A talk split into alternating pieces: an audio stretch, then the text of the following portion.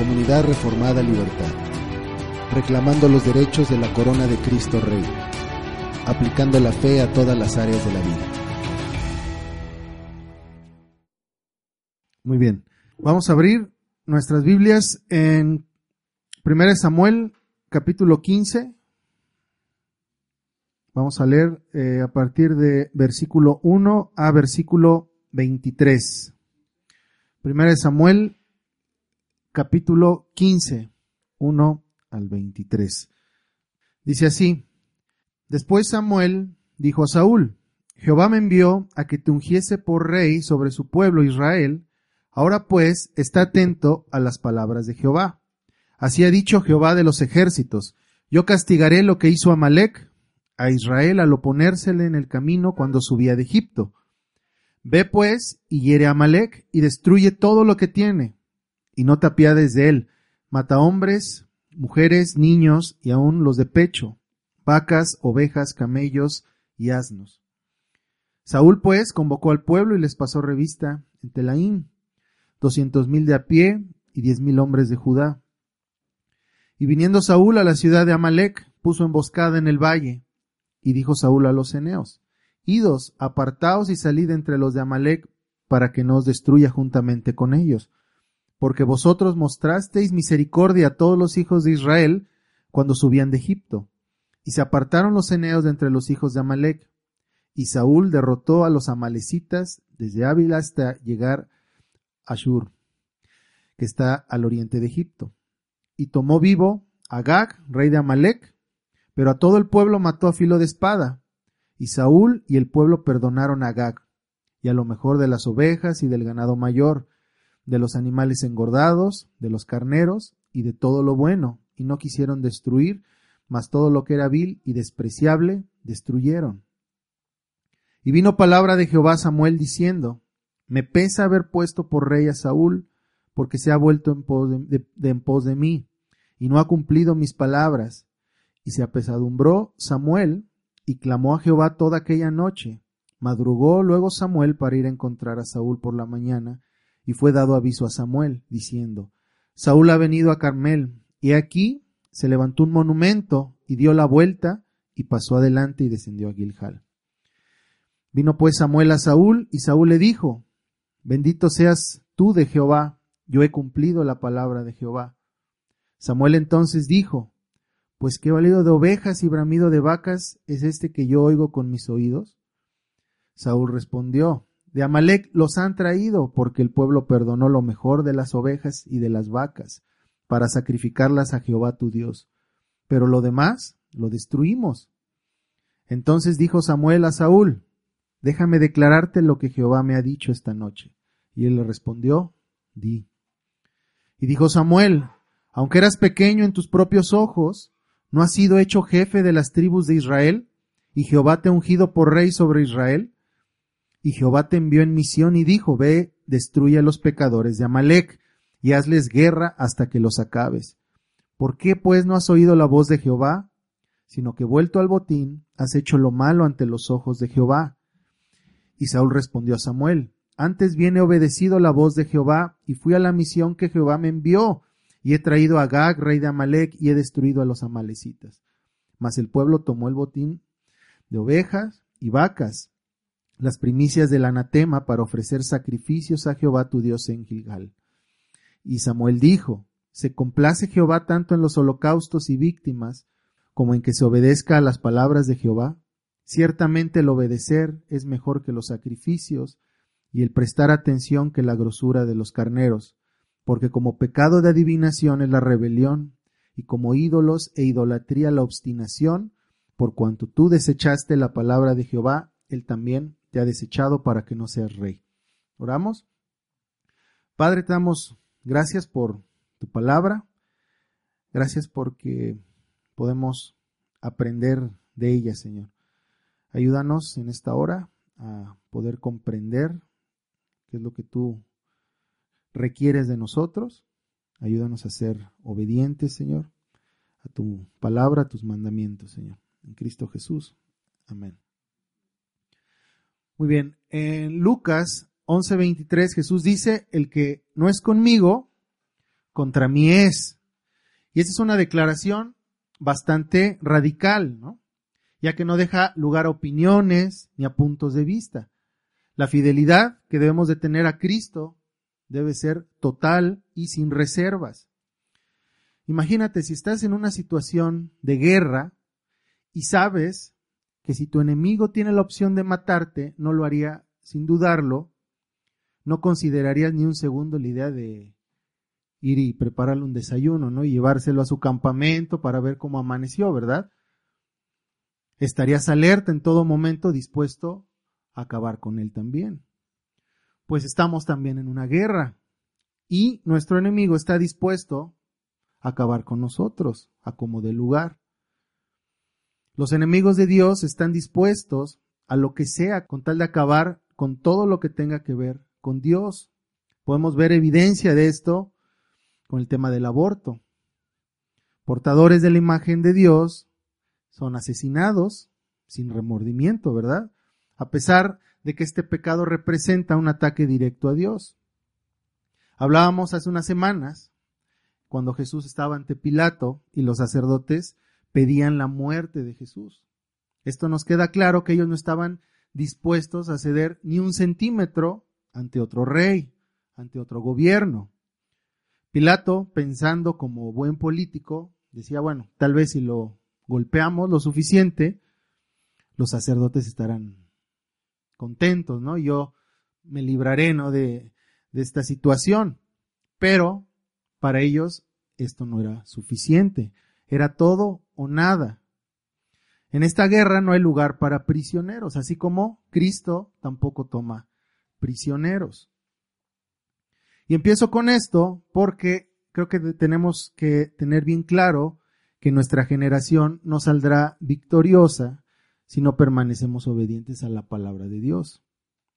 Mucha gente se espanta cuando escucha la palabra teonomía, porque piensan que de alguna manera los teonomistas, así como los extremistas musulmanes, quieren tomar control por medio de la fuerza, ¿no? Imponer su ley a la fuerza y las armas pero es equivocado.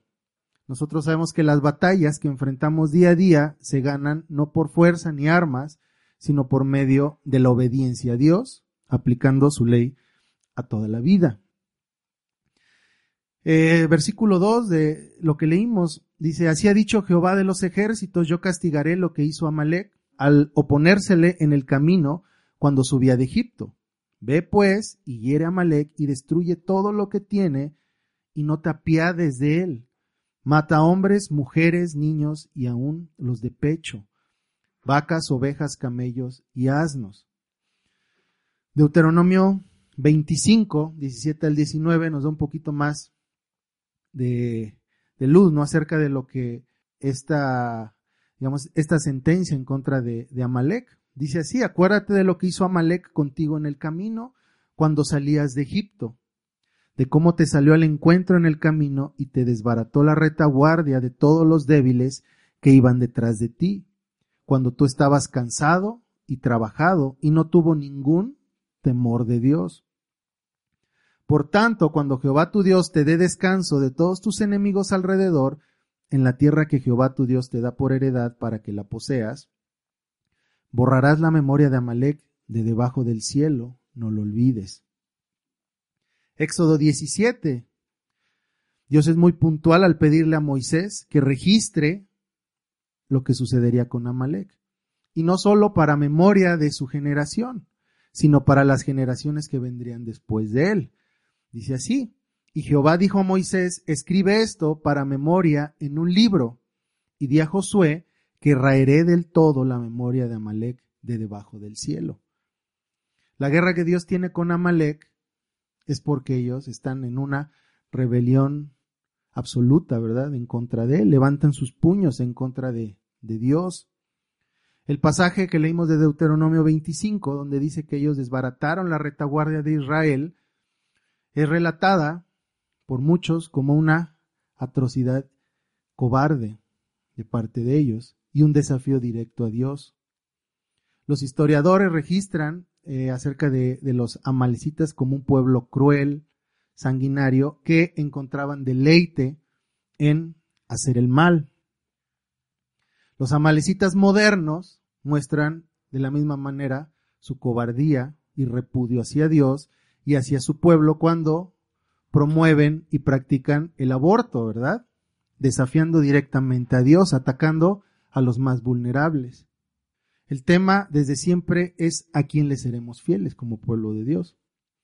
Esaú tomó una decisión al rechazar la primogenitura y veremos la consecuencia todavía de su decisión con sus descendientes, estos amalecitas. Los enemigos de Dios, como vimos, no ceden ni un centímetro y saben que esta guerra no tiene cuartel.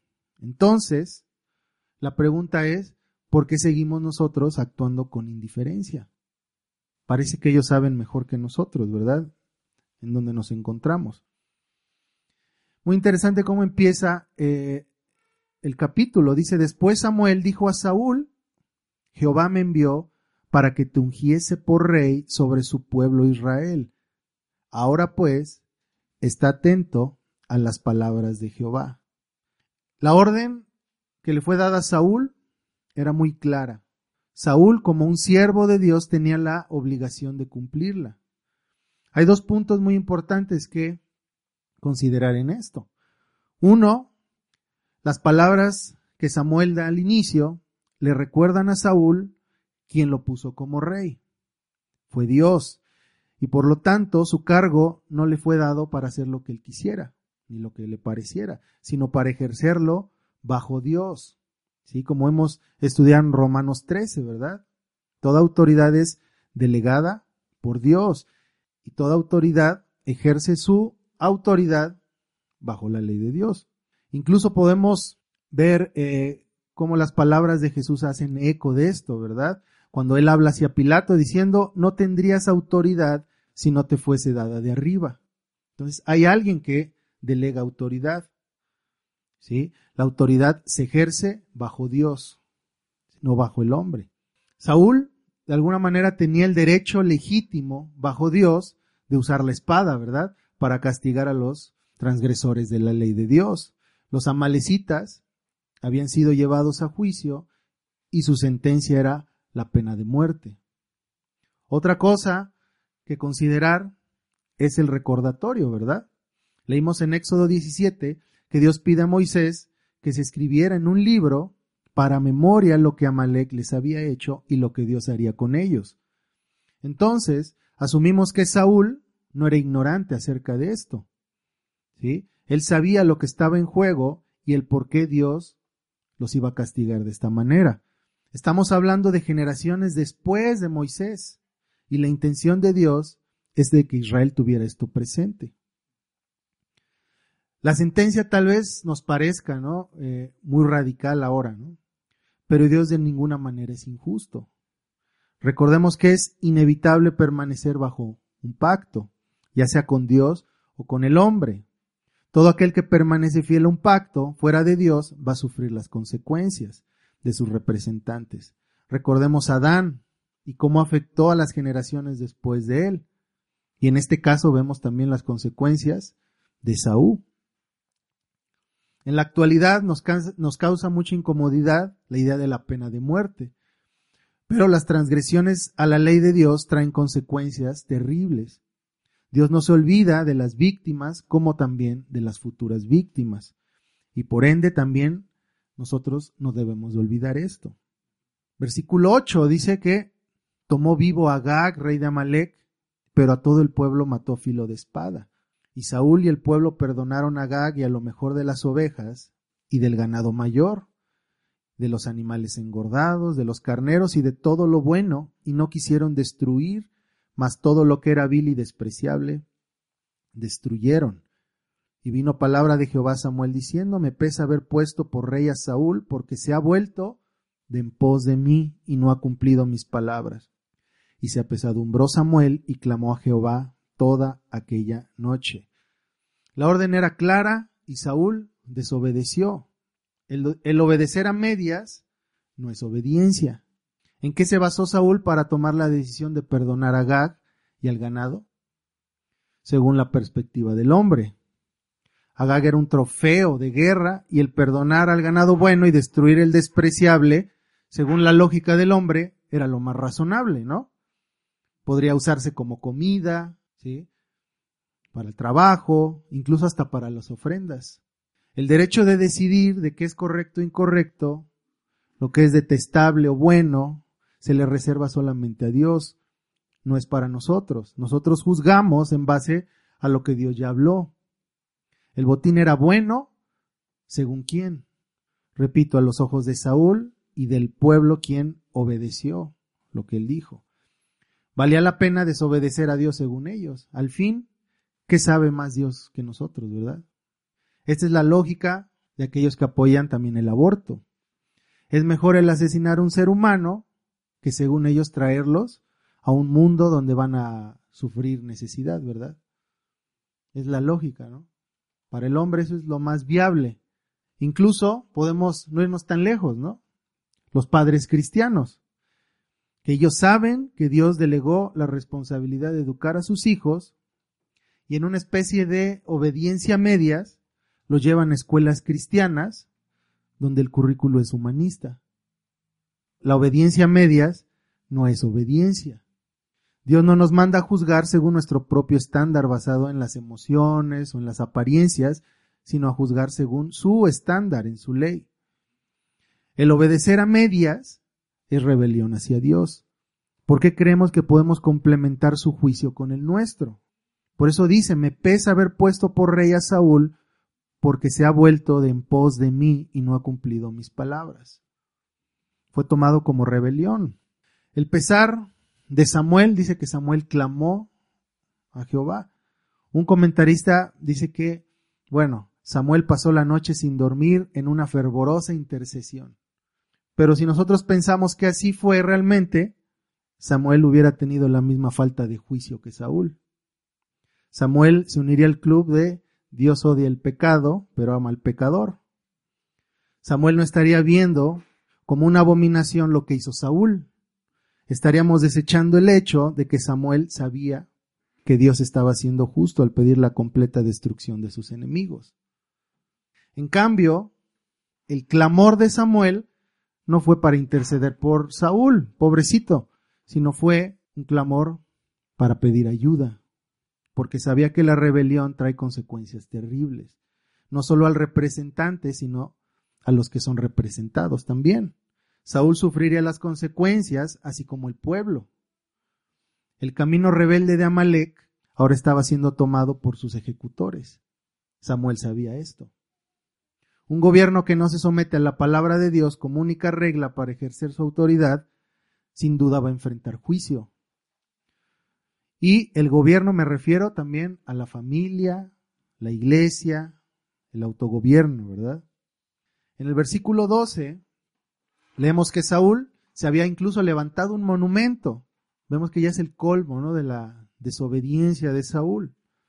Todavía de hacer su propia voluntad, levanta un monumento haciendo, que ver, haciendo ver que no solo la victoria, sino el bienestar del pueblo era gracias a él. Cualquier parecido con los políticos modernos es mera coincidencia.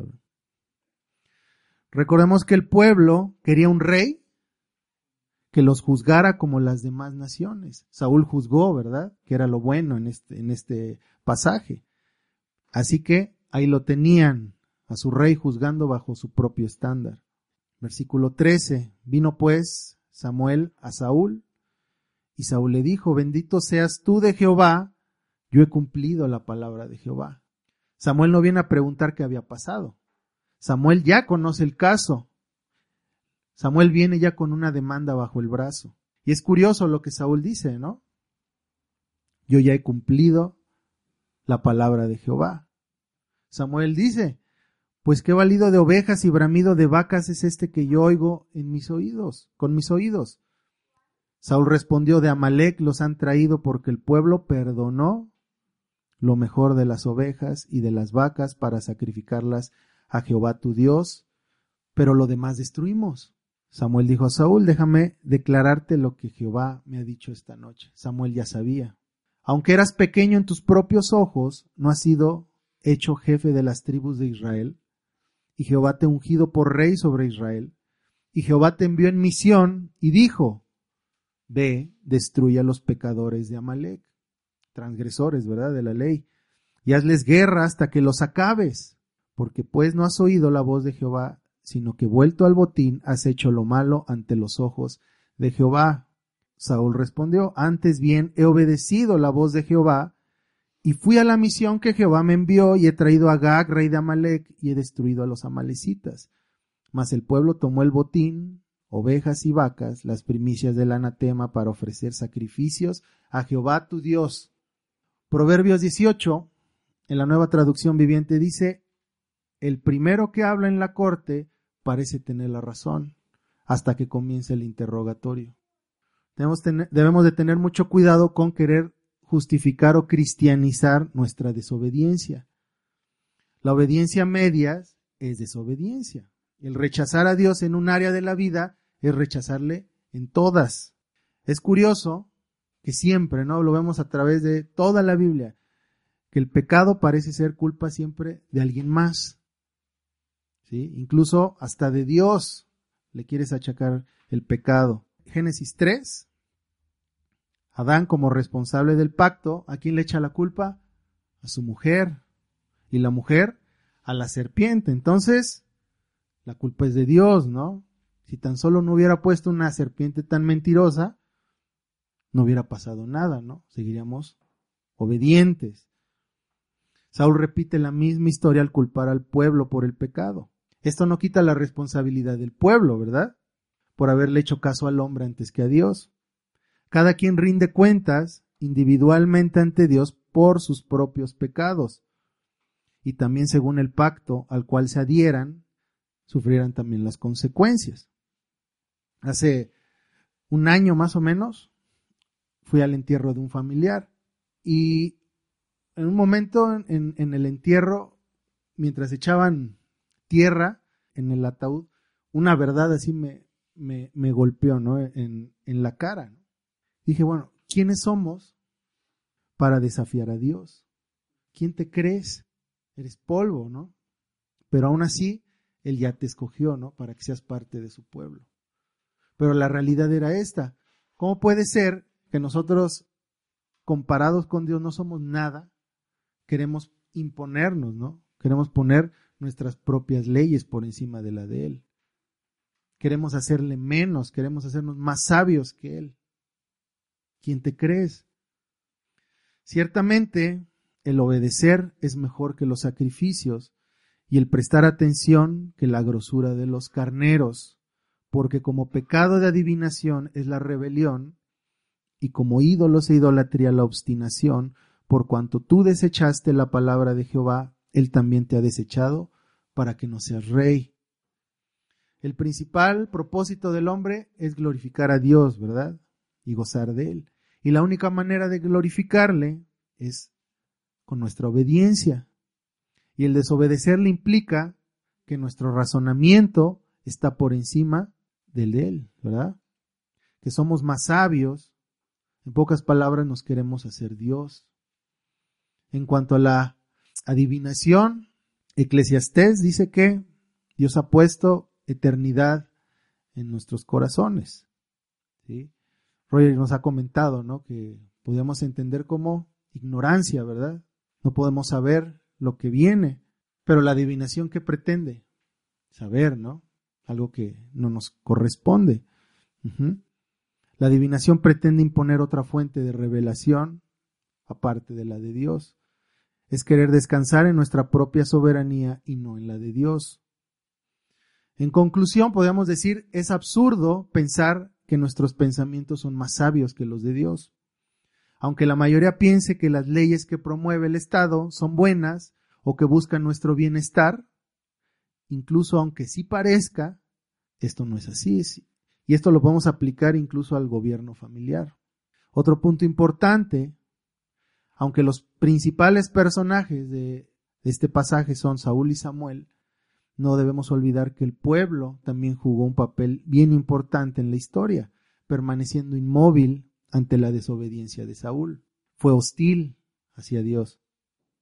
nosotros como cristianos debemos de estar siempre listos para actuar como profetas en contra de líderes tiranos. La historia está ahí para que aprendamos de ella. En cada generación, Cristo demanda obediencia de su pueblo para vencer a sus enemigos y ponerlos como estrado de sus pies. Recordemos, como leímos ya en Éxodo, ¿verdad? Dios raerá del todo la memoria de sus enemigos de debajo del cielo. Tenemos que confiar en esto. Oramos. Padre, te damos gracias por porque podemos meditar, Señor, eh, aprender de la historia, Señor, a través de lo que tú ya has dejado registrado, Señor, en tu palabra. Ayúdanos a no ser obstinados, a no ser rebeldes, pensando que podemos tomar mejores decisiones que tú, Señor. Ayúdanos a ser humildes, a someternos a tu gobierno, Señor, a ser completamente siervos, Señor, obedientes de tu palabra, dejarnos guiar. Ayúdanos en esta, en esta tarea, que sabemos que no, no es fácil, Señor. Ayúdanos a permanecer fieles, Señor, en Cristo Jesús. Amén.